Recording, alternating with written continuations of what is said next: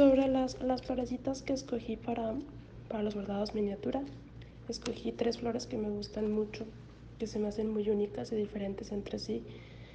Eh, la primera es el algodoncillo trepador o Funastrum sinacoides, el nombre científico, y es una enredadera muy bonita que se tupe de florecitas, estas florecitas que distinguen a las, a las asclepias o a las, a las florecitas de la familia de las apocináceas.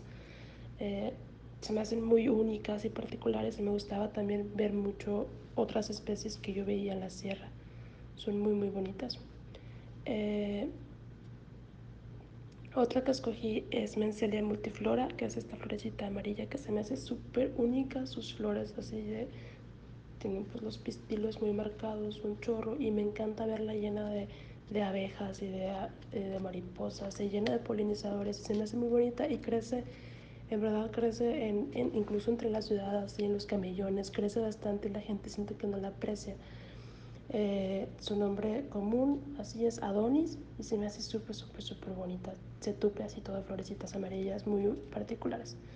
Y la tercera fue, mmm, bueno, le dicen barba de chivo, es Caliandra eriófila, que también es una, es una planta perenne y se me hacen unas flores que me recuerdan mucho las mimosas que pues también están aquí y en, y en, y en el norte. Y es como una bolita de pelos así, no sé, se me hace muy, muy, muy bonita y rosa fuerte. Y se me hace que, que transmite, no sé, una parte muy, una, una parte muy bonita del desierto. Las tres florecitas me gustan mucho, me encantaría verlas en algún lugar.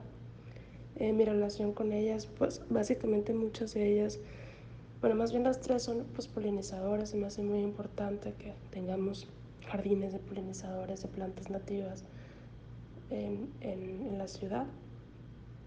Y las tres, más que nada, es como que las tres se me hacen súper diferentes y unas flores muy, muy bonitas.